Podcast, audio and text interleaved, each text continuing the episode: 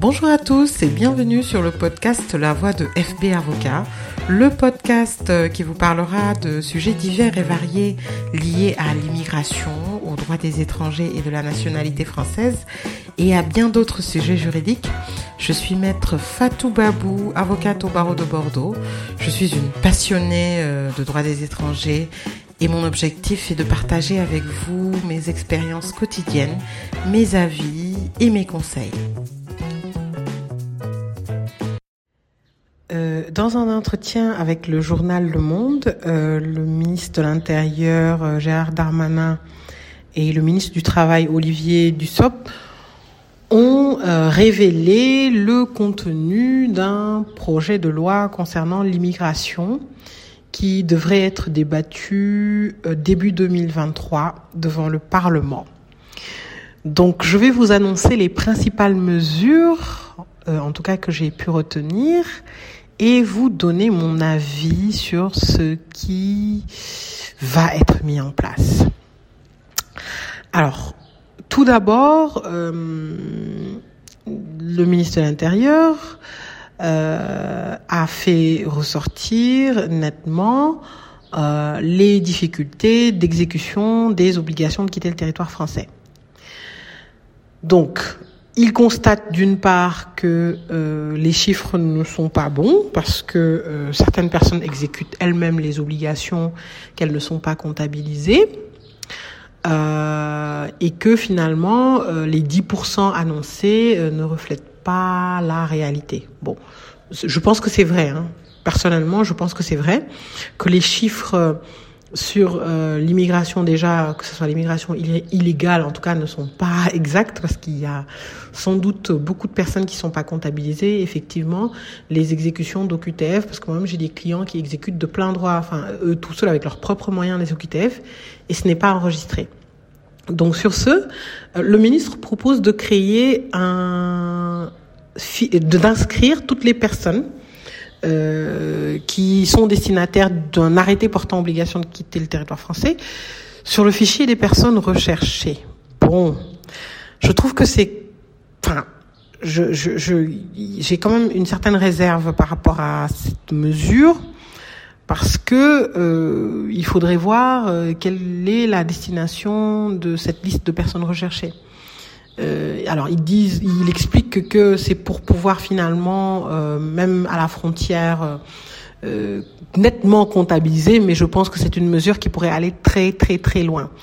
D'autant plus qu'il annonce qu'il souhaite réduire les voies de recours parce qu'il y a trop de voies de recours et trop de délais. Effectivement, le recours euh, d'une obligation de quitter le territoire français devant le tribunal administratif suspend l'exécution de cette obligation.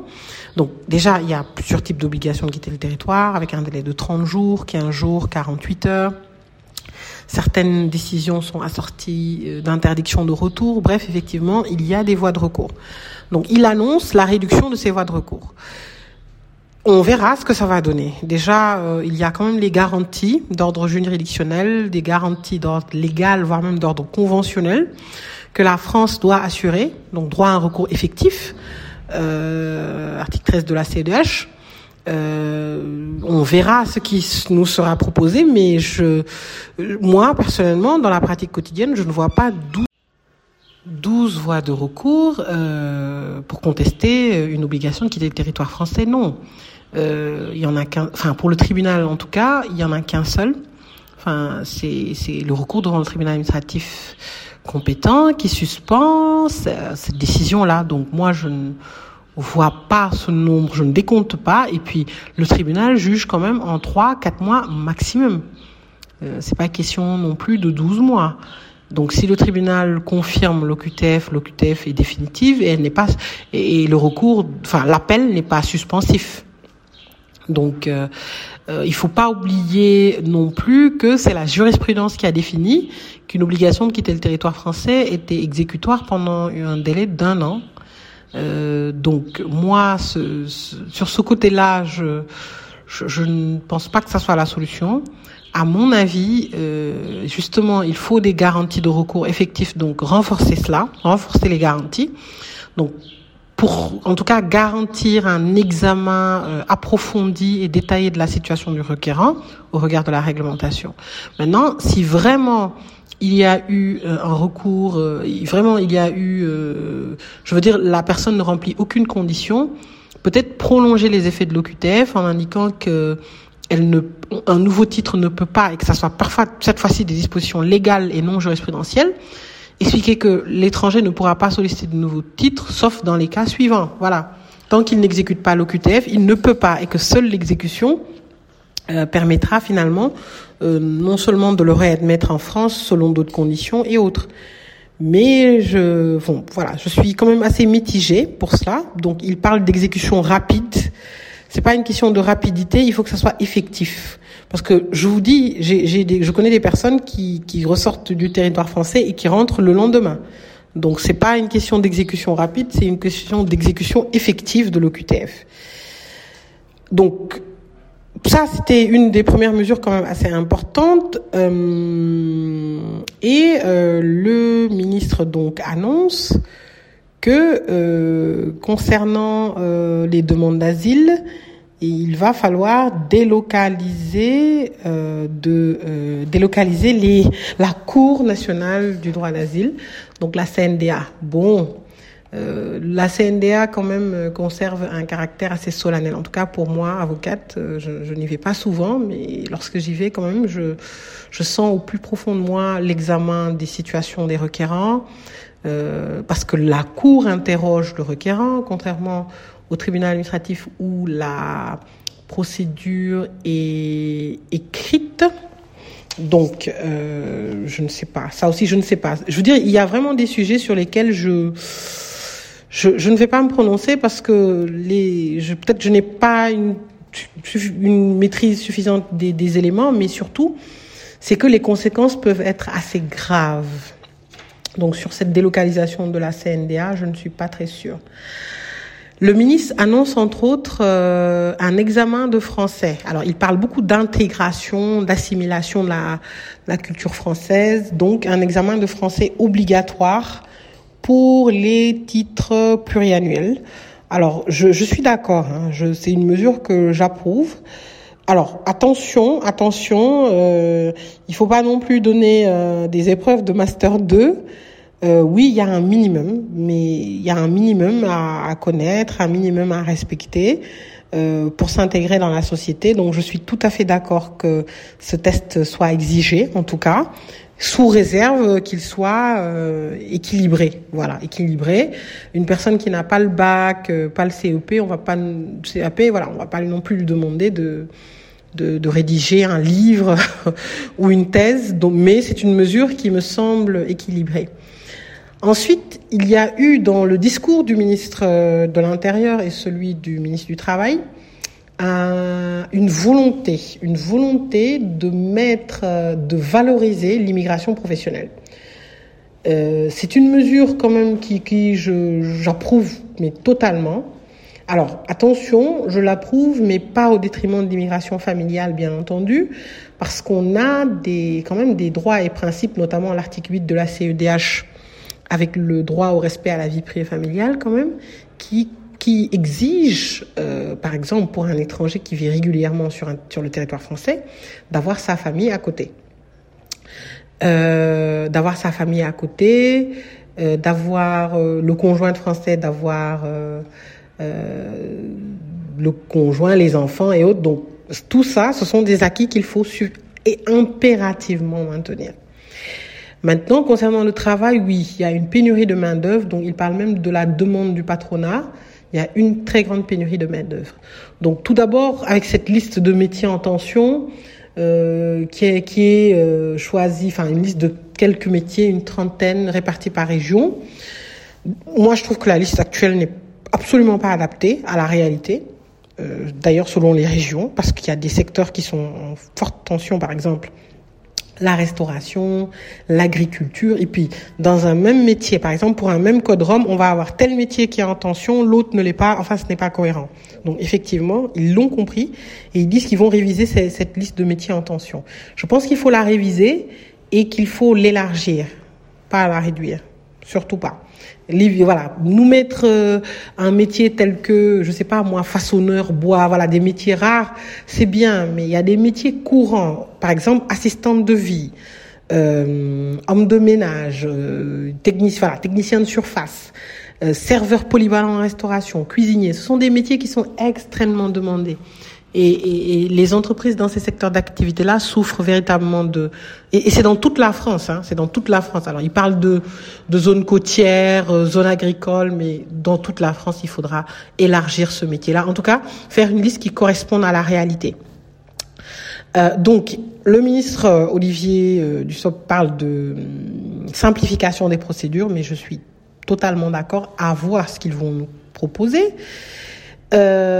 Euh, il parle également d'une mesure de dispense d'autorisation de travail euh, d'autorisation de travail pour les étrangers qui sont déjà titulaires d'un titre euh, salarié. Et ça, je suis entièrement d'accord. Euh, Aujourd'hui, la réglementation exige qu'à chaque fois qu'un étranger euh, change d'employeur, il doit solliciter une nouvelle autorisation de travail.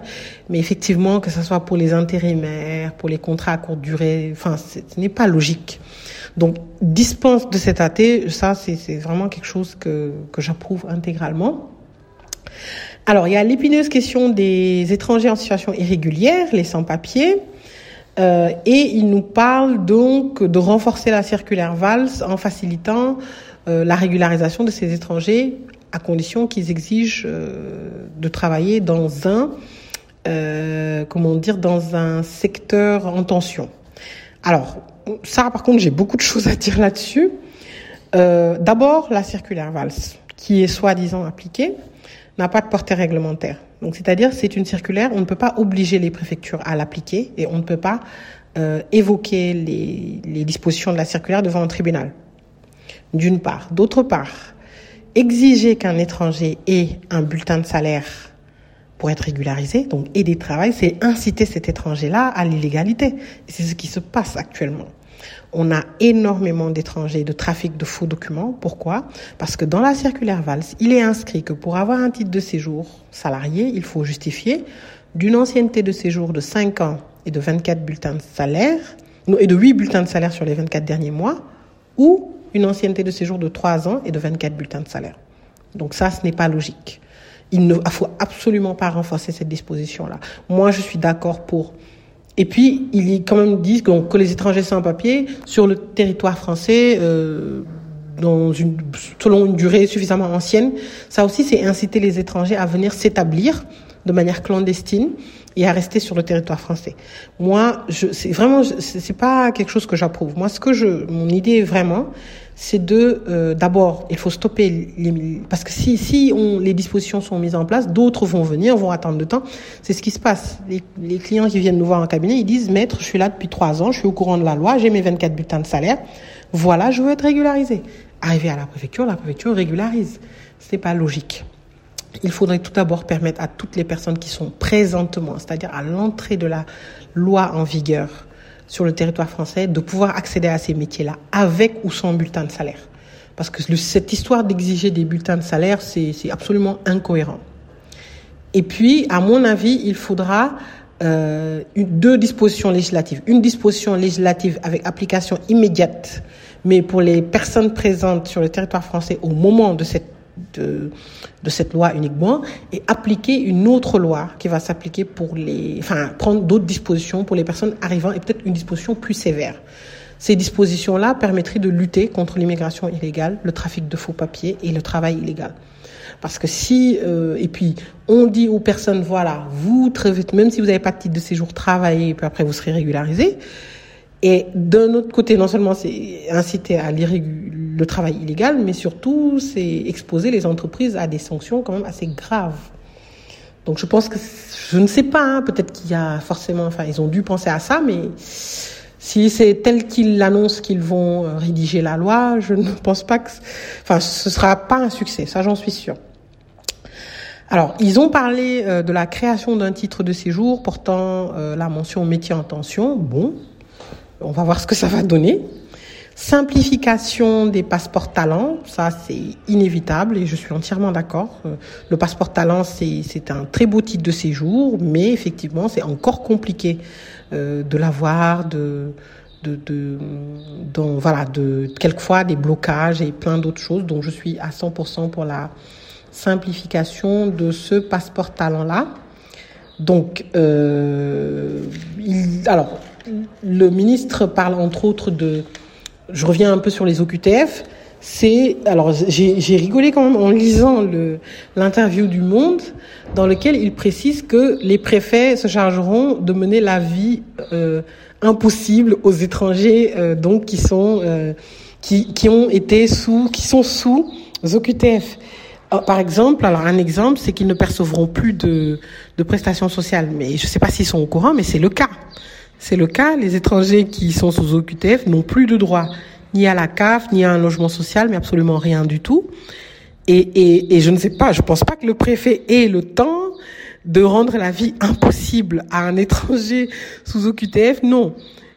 Effectivement, je, je conçois que ça soit un problème, hein, et que mais je pense que il faudrait euh, plutôt élargir les effets. D'abord, présenter des, des voies de recours sûres et effectives afin qu'il soit démontré qu'un examen approfondi de la situation, parce que très souvent les préfectures euh, examinent de manière tout à fait euh, aléatoire et très rapide les situations, alors qu'il n'y a pas d'examen poussé.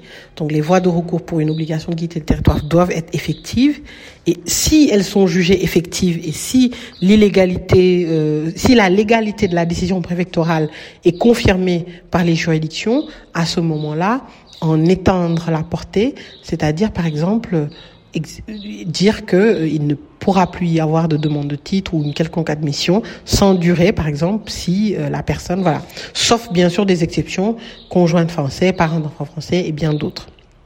Donc, ça, j'ai quand même apprécié ce projet de loi, enfin, c'est cette volonté, parce que c'est quand même nécessaire. Euh, actuellement, c'est très très difficile. Alors, il y a un autre, on va dire, volet sur lequel je n'ai pas entendu de mesure, c'est sur la procédure. Alors actuellement, il y a un effort de dématérialisation des, des, procédures en droit des étrangers, dématérialisation complète. On a fait le test. Euh, il y a beaucoup, beaucoup de dysfonctionnements de la plateforme de la NEF. Énormément. Ce qui conduit les avocats à faire des référés mesures utiles. J'en fais tout le temps. Une personne depuis trois mois n'arrive pas à renouveler son titre.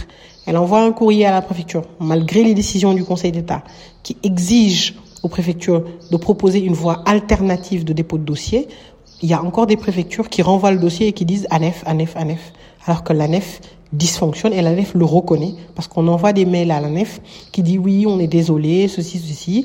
Il y a des numéros d'étrangers qui ne sont pas reconnus. Voilà. Donc ça, ce sont des questions à résoudre. Moi, je suis pour la dématérialisation parce qu'effectivement, ça va faciliter la procédure, euh, renforcer la transparence et autres, mais à condition que le service fonctionne. D'autre part, à mon avis, il faudra harmoniser le, les, les, les, démarches au sein des préfectures, parce qu'il y a trop de disparités. Les préfectures, telle préfecture de la Gironde reçoit de cette manière, par voie postale, ceci, ceci. Lot-et-Garonne, c'est sur rendez-vous, ceci, ceci. Charente, c'est différent. C'est pas possible que pour une même législation, on ait 10 000 procédures différentes. Il faudra harmoniser toutes les procédures. Bien sûr, la dématérialisation est une voie, mais même au niveau de la, enfin, la réception des dossiers, moi, je suis pour la voie postale, hein, avec un accusé de réception et avec une plateforme en ligne pour, sur, sur laquelle l'étranger pourra suivre son dossier. Donc, euh, j'attends avec impatience euh, le projet de loi et puis la loi qui sera adoptée. Et puis l'application, parce qu'il y a le projet, la loi et l'application qu'on en fera, euh, pour lequel nous, les avocats, sommes des acteurs assez importants.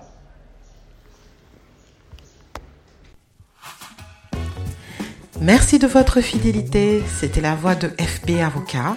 À très bientôt pour de nouveaux épisodes. En attendant, suivez-nous sur les réseaux sociaux Facebook, LinkedIn, Instagram, slash FB Avocat.